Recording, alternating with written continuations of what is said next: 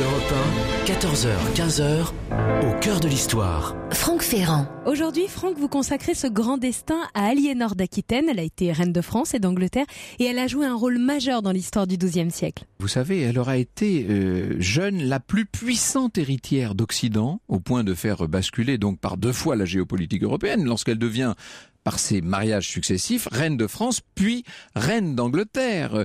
Et en même temps, et j'allais dire surtout peut-être par sa position élevée, par son fort caractère, par son goût de la culture, et puis, disons-le, par sa longévité, Aliénor a contribué à transformer la société médiévale du XIIe siècle.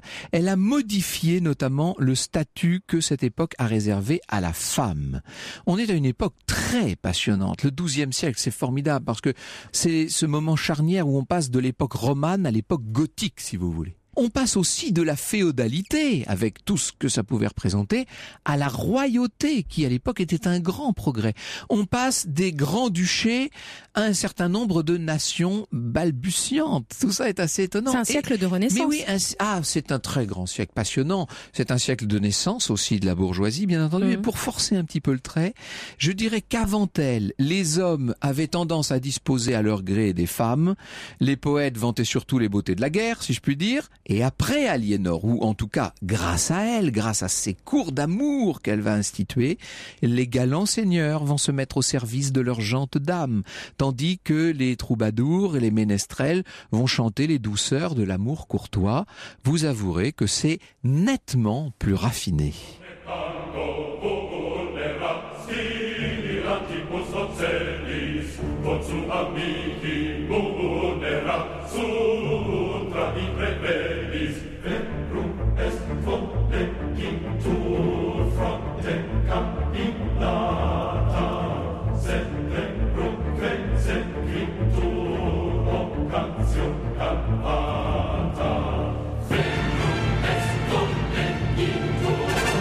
Il ne faut pas que je commette la même erreur qu'avec Marcel Proust la semaine dernière et que je ne me mette à vous parler de la vie du personnage que le mercredi midi.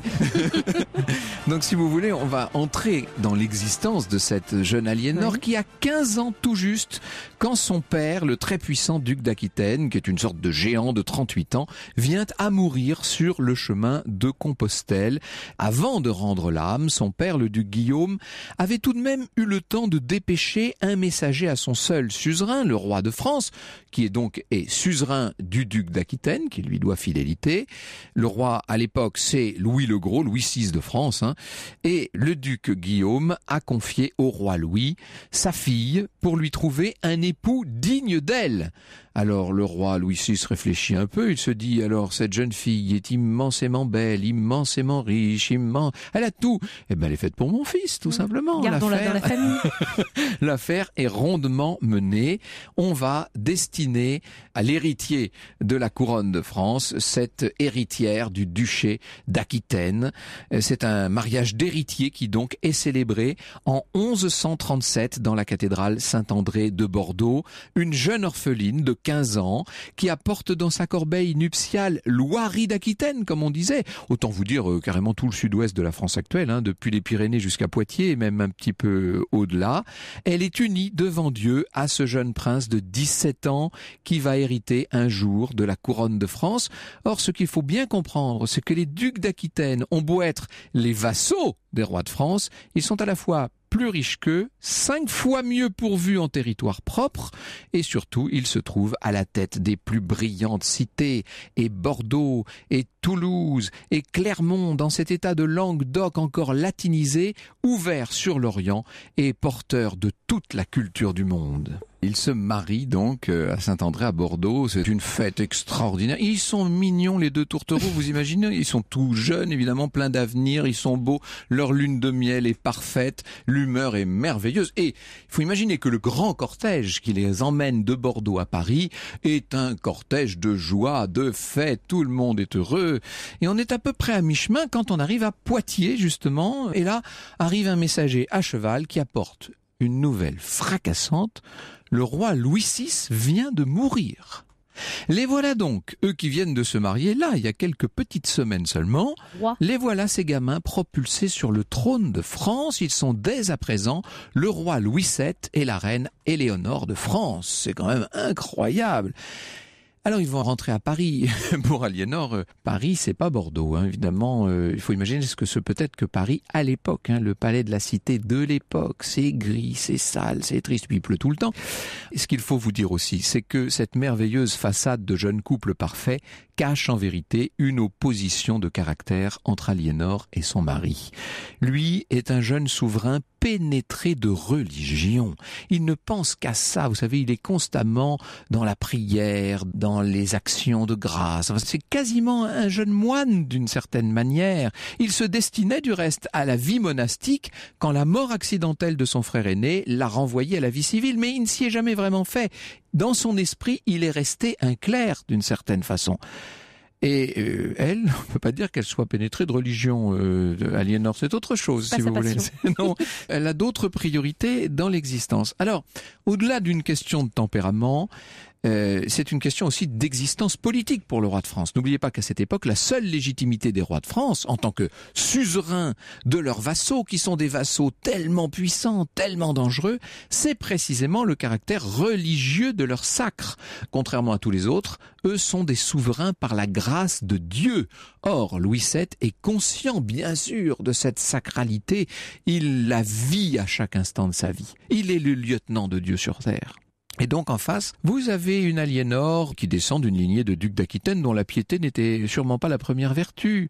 Son propre grand-père qui se voulait poète affichait un paganisme inspiré des antiques. Autant vous dire que toutes les soirées à Bordeaux finissaient par des bacchanales qui ressemblaient quand même pas mal à des orgies.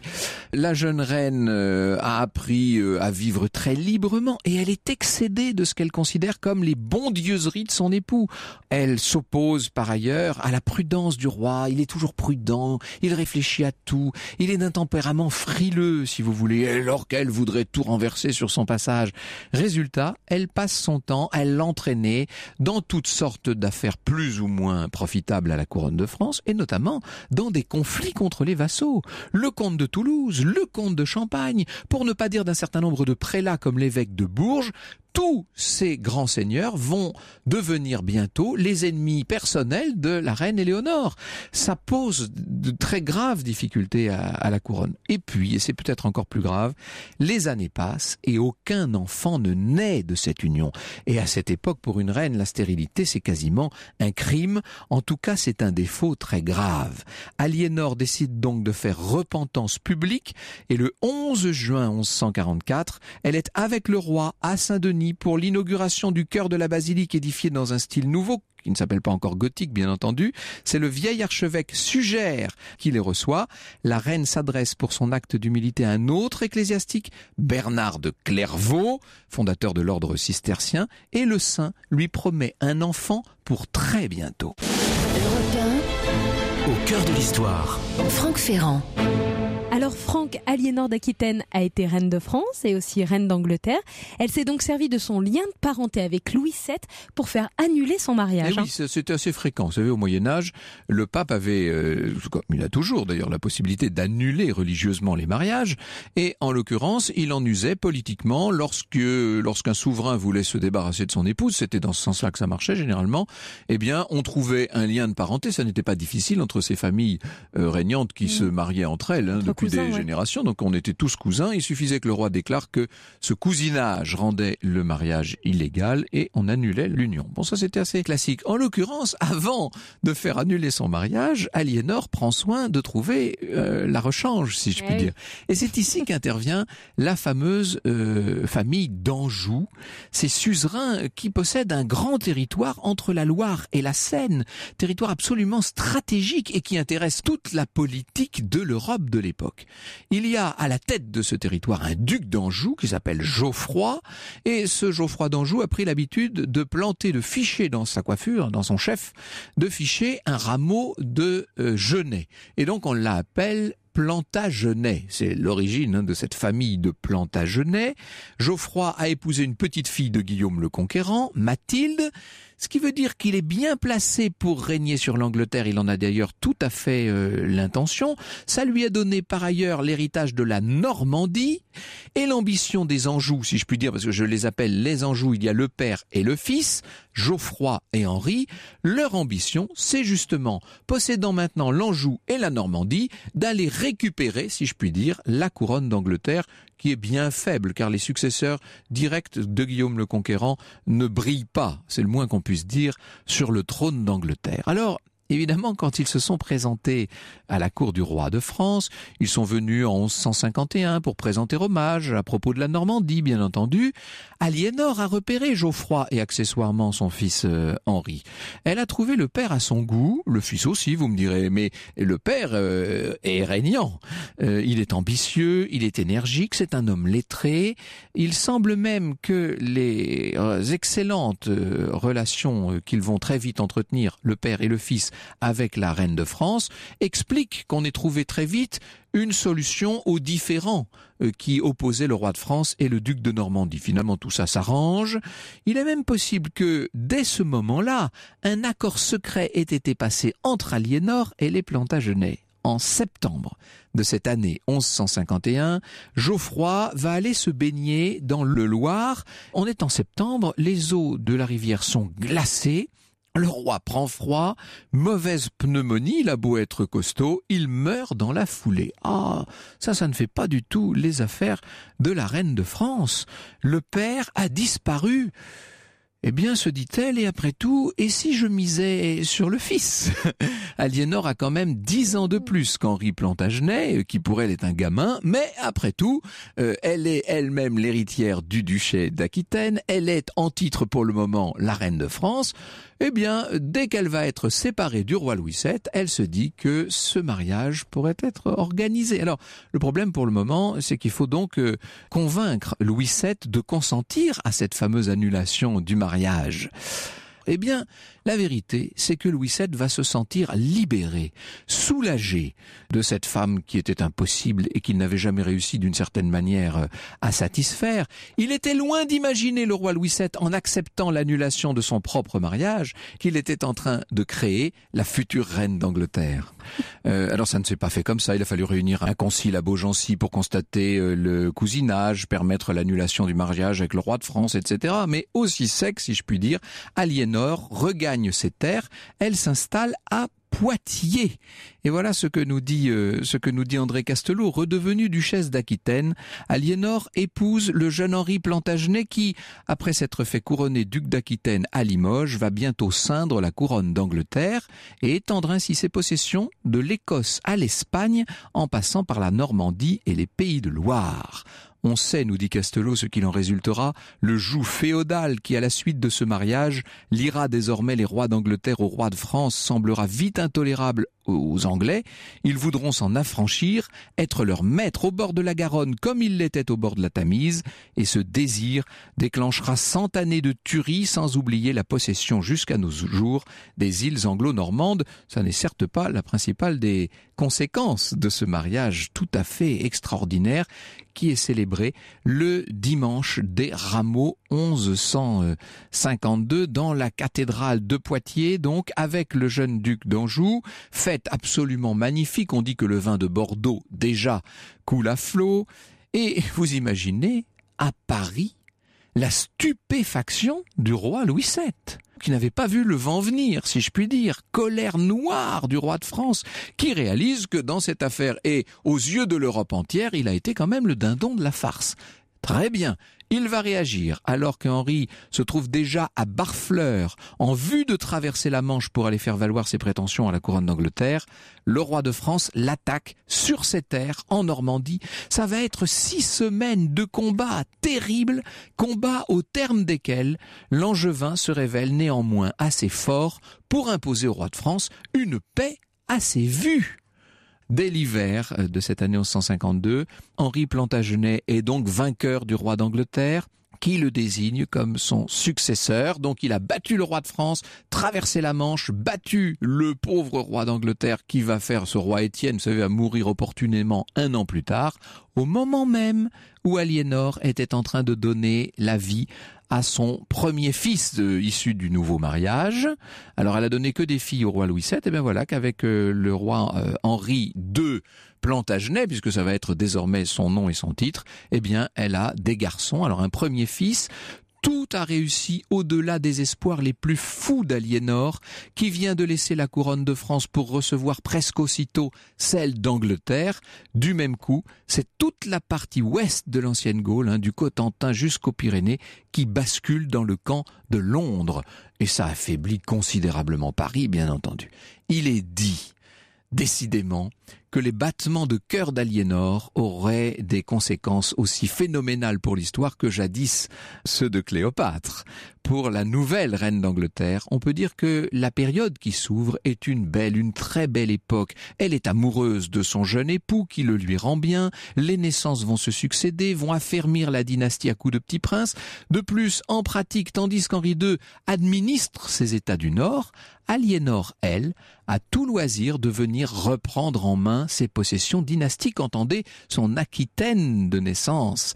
Elle redevient couronnée, une sorte de super duchesse d'Aquitaine, si l'on peut dire. Elle s'installe à Poitiers et elle va y mener une vie fastueuse. Hein. Poitiers devient le centre d'une des plus brillantes cours d'Occident. C'est le règne des troubadours, des musiciens. Les fêtes succèdent aux banquets dans le palais des ducs d'Aquitaine, un palais qu'elle ne va avoir de cesse d'agrandir, d'ornementer. Et figurez-vous, Anissa, nous n'étions pas côte à côte à l'époque, et je le regrette bien, que la grande salle des fêtes mmh. d'Aliénor d'Aquitaine existe toujours à l'heure où je vous parle. C'est une des plus grandes salles civiles médiévales de France. C'est la salle des pas perdus du palais de justice de Poitiers et c'est là qu'il y a trois ans maintenant, nous avons fait en direct une émission au cœur de l'histoire. Europe 1, au cœur de l'histoire. Et c'est le destin d'une grande femme, Aliénor d'Aquitaine, que vous évoquez aujourd'hui, Franck Ferrand. Nous en sommes à son premier mariage, durant lequel elle va participer à la deuxième croisade. Et oui, et cette croisade, elle va la soutenir. Il ne serait pas étonnant, nous dit le baron Olivier Guichard, qui a écrit sur Aliénor d'Aquitaine, il ne serait pas étonnant qu'Aliénor y ait beaucoup poussé. N'est-ce pas pour elle le meilleur moyen de concilier son tempérament remuant et la religion? Car elle est bien décidée à y participer elle-même à cette croisade, nous dit-il. Ça, c'est assez étonnant. Et puisqu'elle se plaint déjà d'avoir épousé un moine, eh bien au moins, elle en fera un moine soldat. Comme tous les hommes et toutes les femmes de sa génération, ajoute-t-il, Aliénor a la tête pleine des récits de l'Orient. Après avoir accompli la promesse de Saint Bernard en mettant au monde un enfant une fille hélas, elle fait en Aquitaine la tournée de ses barons pour les engager dans la croisade.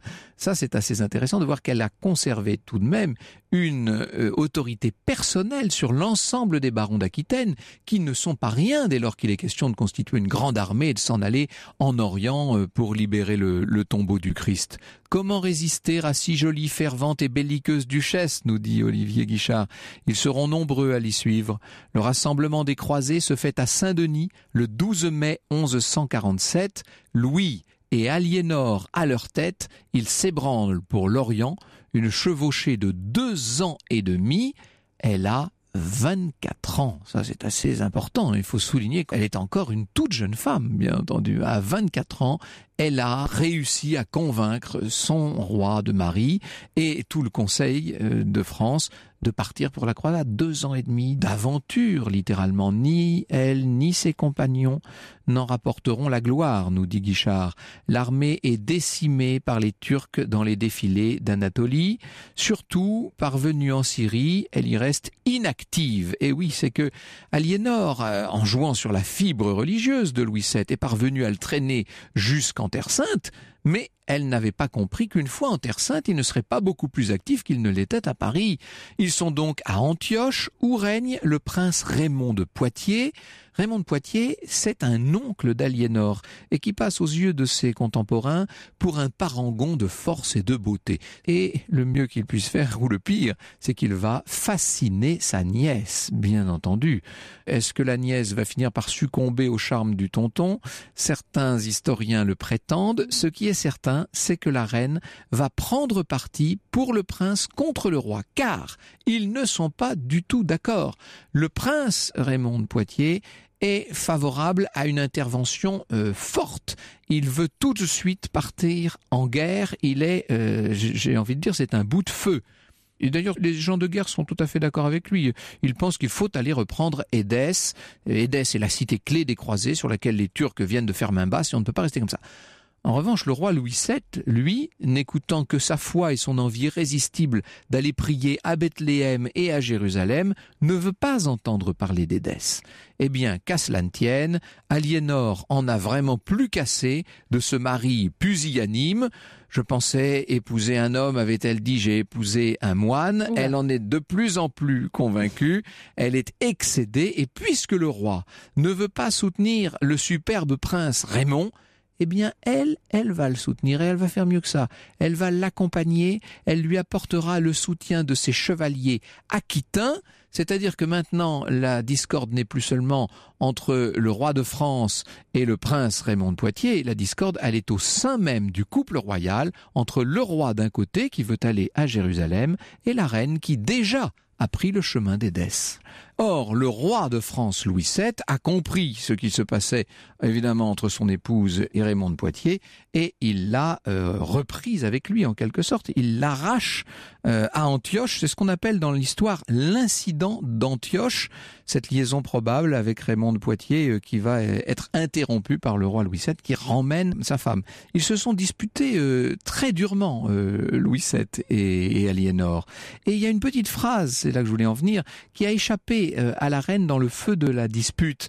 Elle était, dit-elle, cousine du roi, leur mariage pouvait donc bien être déclaré nul. Ah, ça, ça pourrait nous donner une indication sur ce qui va bientôt se passer. Le divorce n'est pas trop malaisé.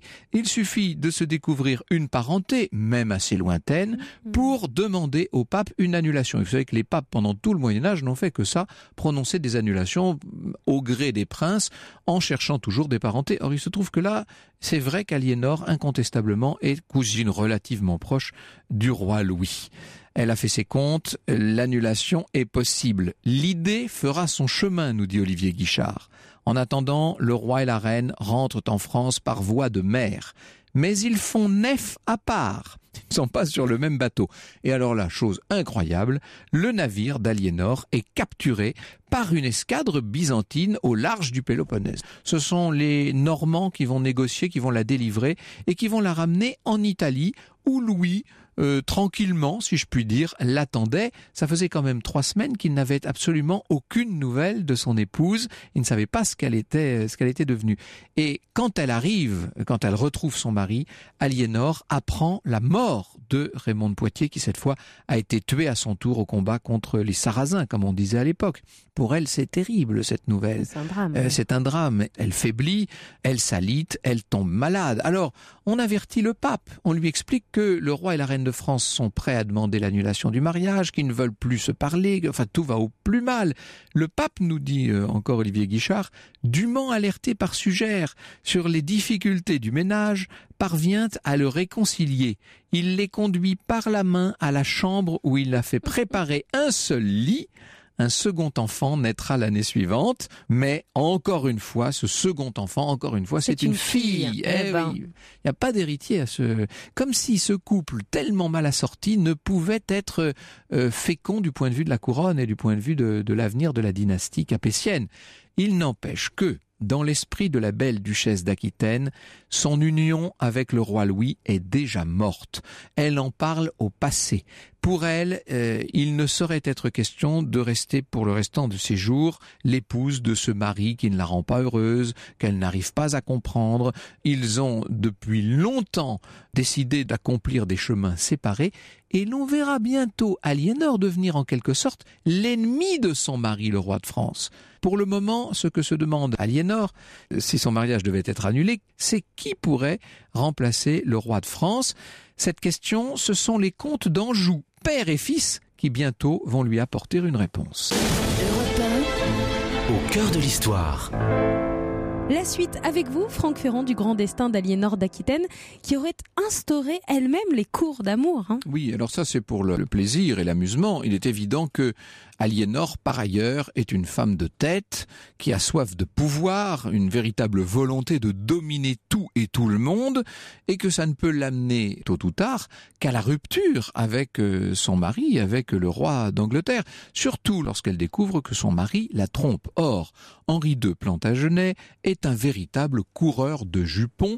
Il ne prend même pas la peine de cacher ses idylles avec des maîtresses euh, qui n'ont pas la moitié de l'âge d'Aliénor. Ce qu'il ne faut pas oublier, c'est qu'en 1166, au moment où Aliénor met euh, son dixième et dernier enfant au monde, c'est un petit Jean qui va devenir Jean sans terre. Vous savez, c'est l'affreux prince Jean de Robin des Bois. Ah, oui, bien ben sûr. oui, avec son frère Richard Cœur de Lion. Ben tout ça, ce sont les enfants d'Aliénor d'Aquitaine. En 1166, donc, Aliénor, c'est facile à calculer, a déjà 46 ans. À l'époque, euh, déjà pour une maman, c'est relativement âgé, mais à l'époque, c'est carrément très âgé. Avec 10 enfants, s'il vous plaît. Voilà, et le roi, lui, n'en a que 35. Alors bon, forcément, et puis loin des yeux, loin du cœur. Bon, en dépit de toute son intelligence, Aliénor n'arrive pas à, à l'accepter. Elle enrage de voir son mari tout enamouré, notamment d'une certaine Rosemonde de Clifford. Elle est furieuse. Et quand Aliénor d'Aquitaine est furieuse, il vaut mieux ne pas se trouver sur son chemin. Si je ne craignais l'anachronisme, je dirais que le plan manigancé par Aliénor va être machiavélique. En 1169, les trois premiers fils qu'elle a eus avec Henri II sont déjà presque de petits hommes. En tout cas, ils ont l'âge de raison. Henri, euh, dit le jeune, a 14 ans. Richard, qu'on appelle donc Cœur de Lion, euh, qu'on surnomme aussi beaucoup le Poitvin parce qu'il a été élevé beaucoup à Poitiers par sa mère. Richard a 12 ans et Geoffroy 11. Par conseiller interposé, Aliénor va convaincre son mari que le moment est venu de les établir, autrement dit, de remorceler le bel empire de l'Ouest constitué par le célèbre mariage de 1152. Morcelé de la façon suivante, Normandie, Maine et Anjou, donc les grands territoires continentaux, à l'aîné, Aquitaine, Poitou, au cadet, donc à celui qu'on appelle euh, justement Richard le Poitevin, et puis on donnera au troisième à Geoffroy, on lui donnera la Bretagne. Vous noterez qu'on ne parle pas de Jean, d'où son surnom de Jean sans terre. Ça vient de là, bien entendu. Henri II ne voit pas le danger. Il se dit que oui, après tout, il est temps d'établir ses fils. Tous ces garçons ne sont-ils pas ses fils aimés et aimants? Il se dit qu'il va même faire mieux que cela. En 1170, pour plus de sûreté, il fait, selon l'antique coutume des rois francs, lui qui vient de créer sa propre dynastie, il fait couronner son fils aîné, Henri, qu'on appelle Henri le Jeune, il l'a fait couronner à Westminster, bien entendu, par anticipation. Ce qui veut dire que désormais la couronne d'Angleterre est assurée, qu'on a déjà évidemment le successeur, qu'il est déjà successeur couronné, vous imaginez bien que depuis son continent, depuis Poitiers, dans l'ombre où elle manigance tout, Aliénor sourit. Son fougueux époux a donné dans le piège tête baissée.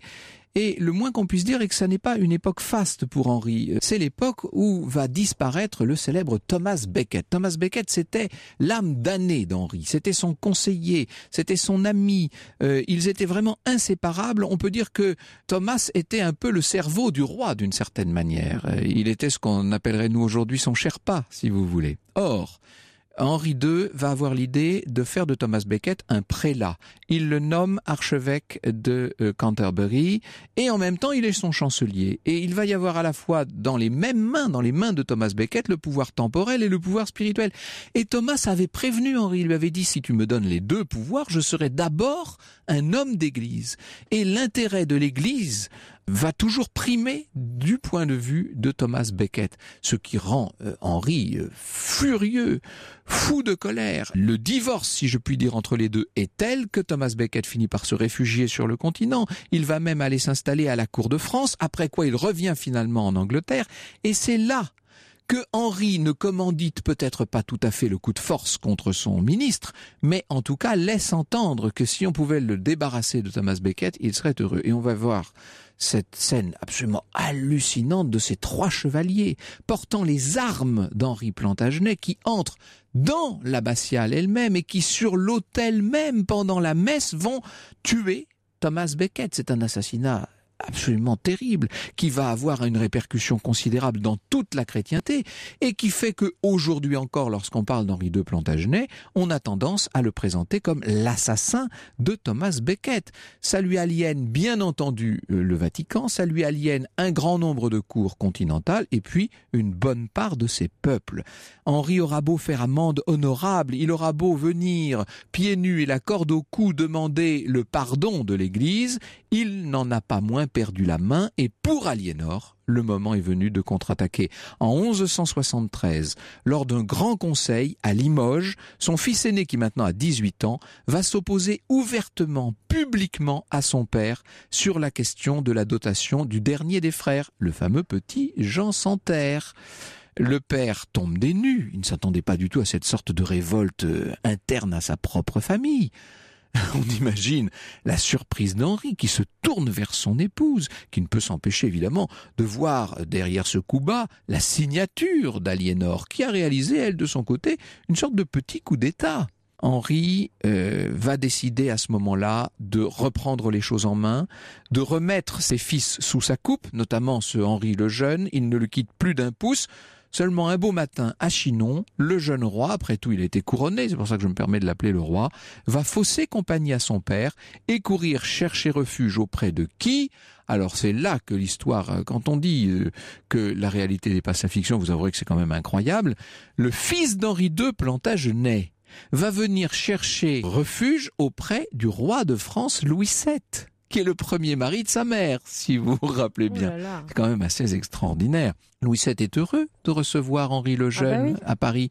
Il tient sa revanche. Ah, bien entendu, Paris restera sourd à toutes les injonctions de Londres et désormais vous pouvez faire confiance au roi Louis VII pour envenimer encore la querelle entre le roi Henri et ses fils.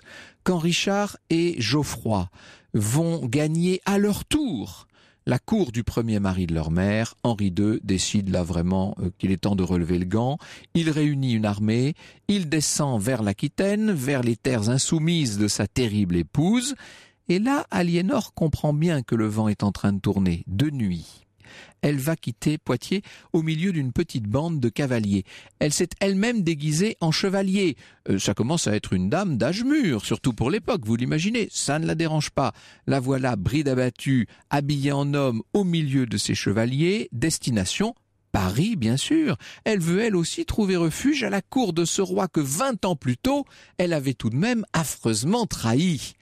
Les soldats de son second mari vont néanmoins arrêter sa course avant qu'elle n'ait atteint Paris et elle va se retrouver arrêtée. On lui met les fers et pendant plus de 15 ans, pendant plus de 15 années, Aliénor va s'en aller moisir dans diverses prisons d'Henri II, d'abord dans des monastères et puis dans des châteaux forts de moins en moins accueillants.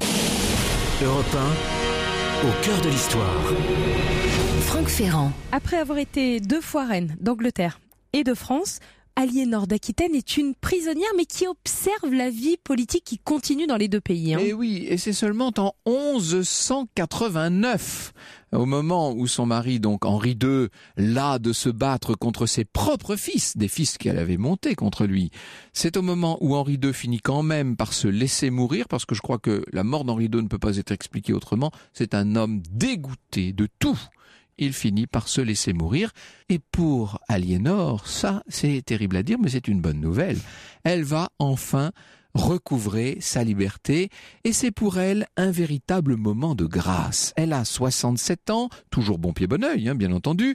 C'est elle qui, en vérité, va régner aux côtés de son fils. Vous savez, ce fils Guillaume, mm. qu'on appelait Guillaume le Poitevin, parce qu'il n'avait quasiment pas quitté d'ailleurs son Poitou, et qui ne connaissait pour ainsi dire pas la terre d'Angleterre, et qui va néanmoins devenir le roi d'Angleterre, bien entendu. La couronne anglaise solidement assurée, sur la tête de celui qu'on appelait le Poitevin, raconte euh, Olivier Guichard. Elle l'encourage à partir à la croisade dont il est à nouveau question.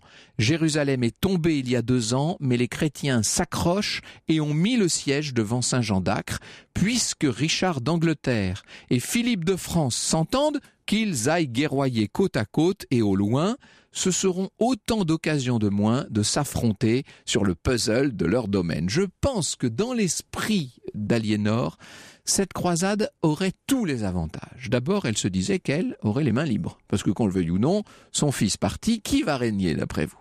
Ça lui permettait peut-être aussi de donner enfin un véritable rôle au petit dernier, à ce Jean Santerre, terrible, vous savez, qui nourrissait contre ses frères, et en particulier contre Richard, une acrimonie terrible. Et puis, ce n'est pas négligeable.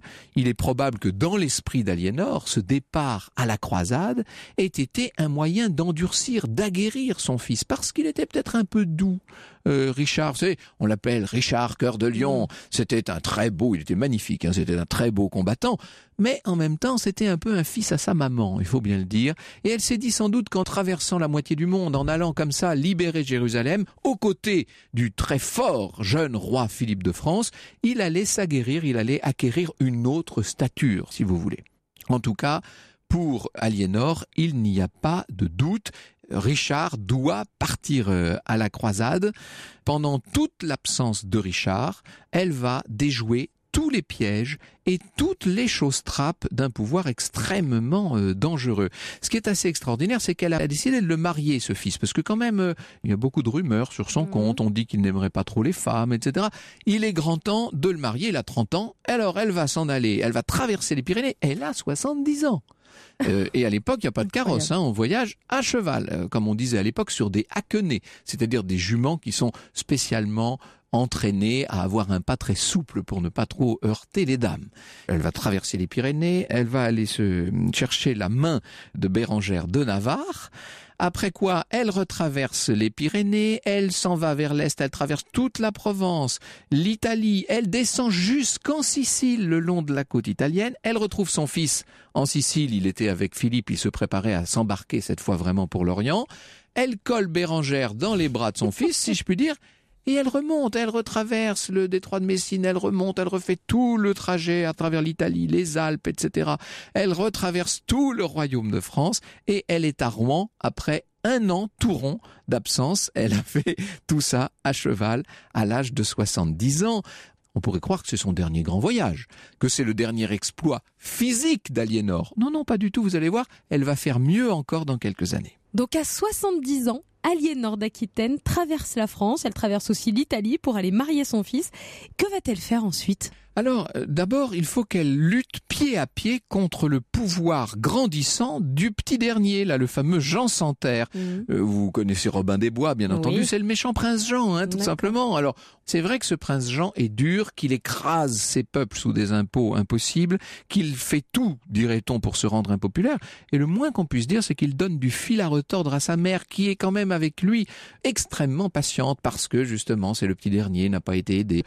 Il est possible qu'Aliénor éprouve une forme de scrupule et de remords à son égard. En tout cas, elle ne souhaite qu'une chose maintenant, c'est que son fils, Richard, rentre le plus tôt possible de cette satanée croisade qui n'en finit plus. Seulement en 1192, elle apprend que Richard, qui était sur le chemin du retour, a été fait prisonnier par un prince allemand et qui maintenant demande une rançon. Alors, dit comme ça, bon, ben on se dit, elle va payer la rançon. oui, mais la rançon en question est absolument énorme.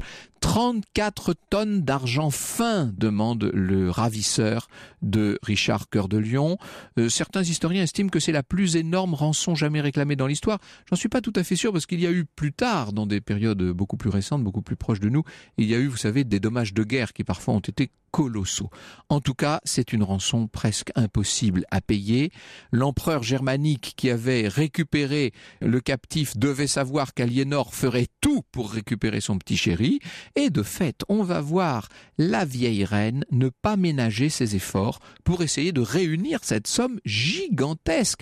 Une somme qu'elle va réunir en allant voir tous ses barons en Inde, quand je vous disais qu'elle allait faire mieux, la revoilà à cheval et elle va voir tous les barons d'Aquitaine, etc. Elle réunit cette somme gigantesque et elle va aller la porter elle-même à Mayence le 2 février 1194 elle retrouve enfin son cher Richard. Une fois encore, elle a triomphé de l'adversité, une fois encore elle s'est montrée la plus forte, et par la suite, tandis que la guerre fait rage entre l'Angleterre et la France, qui hier encore était amie, pendant que la guerre fait rage, elle décide que cette fois c'est une guerre de trop pour elle, si vous voulez.